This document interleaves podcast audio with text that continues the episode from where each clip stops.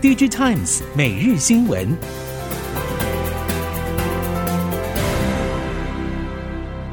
听众朋友们好，欢迎收听 DigiTimes 每日新闻，我是翁方月，现在为您提供今天的科技产业新闻重点。首先带您关心。NVIDIA 季营收连续九年创新高，上一季营收首度破八十亿美元，而 NVIDIA 却预期本期营收下降到大约八十一亿美元。如果成真，将会终结 NVIDIA 近两年多来营收创新高的记录，凸显俄乌战争和中国大部分地区疫情封控对供需市况的影响，形成对 NVIDIA 续创成长新高前景的不利宏观环境变数。针对 NVIDIA 的预期，外界分析，在高通货膨胀时代下，GPU 价格疲弱和可自由支配支出减少，可能会对 NVIDIA 游戏业务带来压力；而加密货币市场价格大跌，也对 NVIDIA GPU 市场需求造成损害。随着中美角逐进入科技战，半导体更被视为是最激烈的战场。台湾政府为了维持半导体产业的竞争力，也修法让中系业者无法轻易的从台湾挖角人才，并持续因应各种钻漏洞的做法调整规范，让中系业者挖角人才的空间受到压缩，在台湾的活动逐步转趋地下化。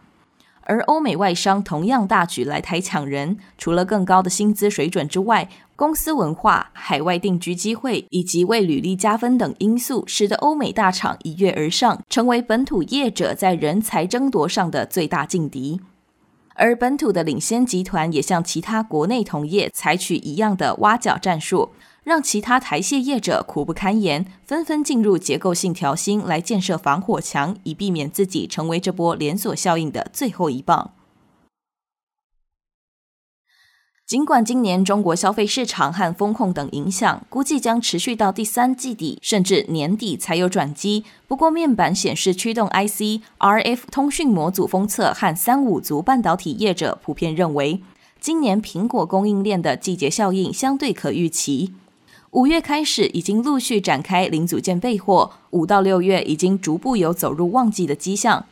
熟悉显示驱动 IC 封测业者表示，估计台系业者頎邦不只打入 iPhone，也包括 iPad、MacBook 等供应链。而 RF、PA 和通讯模组封测业者坦言，五到六月开始逐步感受到国际晶片大厂启动备货，苹果供应链目前季节性效应相对稳健。至于半导体封测业者则指出，长料零组件部分库存去化的时间甚至要拉长到一年左右。近期三 C 消费电子领域需求相对疲软，工控车用晶片虽然还是供不应求，但从能量角度观察，主流仍然是大宗的消费品。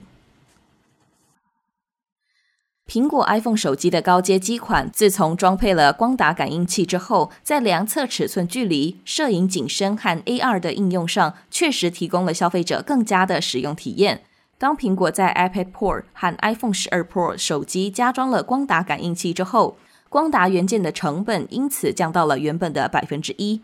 根据推测，苹果开始大量在每年的旗舰机款加装光达感应器背后，真正的原因就是为了先压低光达技术的相关成本，好为下一代装置生产铺路。据传，苹果将推出的 AR 眼镜就会仰赖数颗光达感应器，将外界接收到的环境数据传进 M1 等级的系统单晶片，将虚拟与现实世界精准地结合在一起。金属机壳厂可成曾是 iPhone 机壳供应商，两年前出售泰州厂，也等同放弃了 iPhone 每年带来的三百多亿营收。可成董事长洪水树表示，当初已经预知营收与获利在卖厂之后会大幅减少，而这项举动除了是看到市场竞争态势的转变，也等同宣示要进入全新的阶段，进行重大转型。目前锁定三个方向，分别是医疗、车用与五 G，着眼未来十到二十年的公司营运。洪水树提到，过去可成锁定在机构制造，然而跨到医疗与电动车，必须跨更多的领域，包括机电整合，甚至系统。目前是可成转型的低潮期，并非短时间就可以看到成果，就像是再次创业。也因为可成拥有一定的基础，也许十年不到又可以打造新的整合平台，创造更多价值。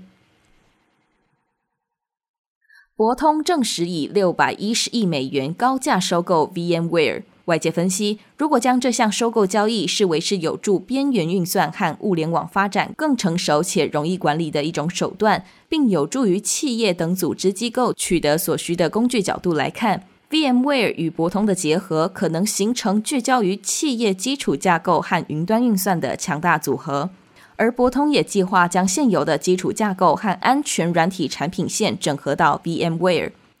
边缘运算和物联网是当前全球运算领域两大新兴成长市场领域。近日，博通推出内建 ARM 架构子系统的车联网以太网络交换器，宣称可以促进软体定义车辆普及，更凸显双方合作创造网络运算领域的纵效潜力。全球供应链正在重组，分散生产的脚步只会更快。强固型产业电脑厂神机董事长黄明汉指出，因应客户需求，今年第二季将会在欧洲新增在地组装厂。此外，塑胶机壳生产线也会在重庆设厂，最快明年下半投产挹注营收。黄明汉表示，神机的强固型产业电脑的商业模式是强调直接供货，目前已经在美国设置组装线，因应欧洲客户的需求，也将在当地设置组装线，以提高竞争力。而他也透露，除了既有的警用、军用以及商业之外，也有新订单进入物流产业，预计今年下半开始出货。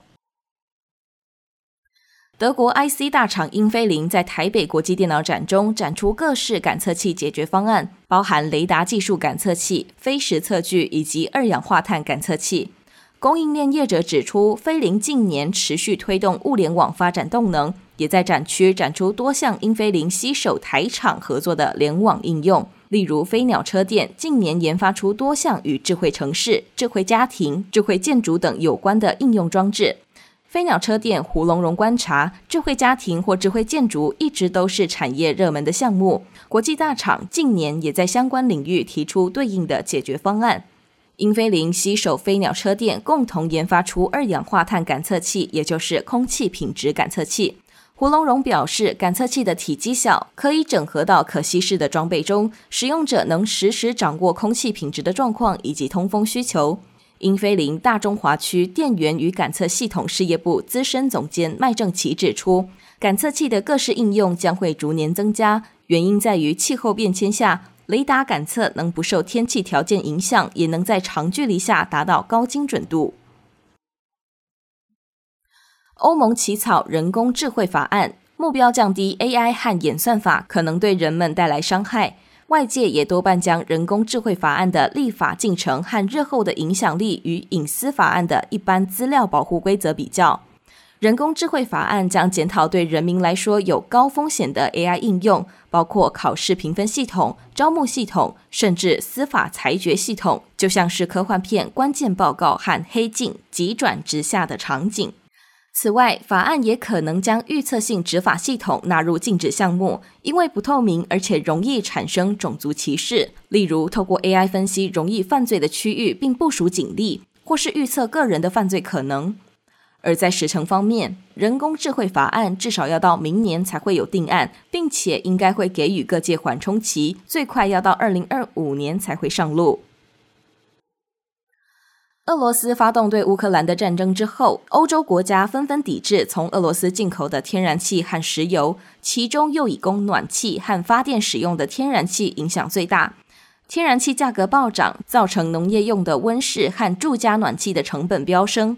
为了降低对俄罗斯的依赖，荷兰政府宣布将从二零二六年起禁止使用石化燃料供暖设备。丹麦政府也宣布要逐步淘汰天然气，鼓励民众安装热泵或是改用绿色沼气。比利时、德国、荷兰、丹麦今年五月十八号在北海领袖峰会发表联合宣言，四国要共同开发北海的离岸风电，并增加生产陆上以及离岸滤清。目前，丹麦的业者正在利用太阳能和离岸风机产生的电电解转化为可用在飞机和重型运输的滤清燃料。如果这项技术越来越成熟，而且产能扩张，低碳、无碳的交通工具，除了电动车之外，连飞机、轮船和重型卡车都能达到近零碳排。以上新闻由 DigiTimes 电子时报提供，翁方月编辑播报，谢谢您的收听。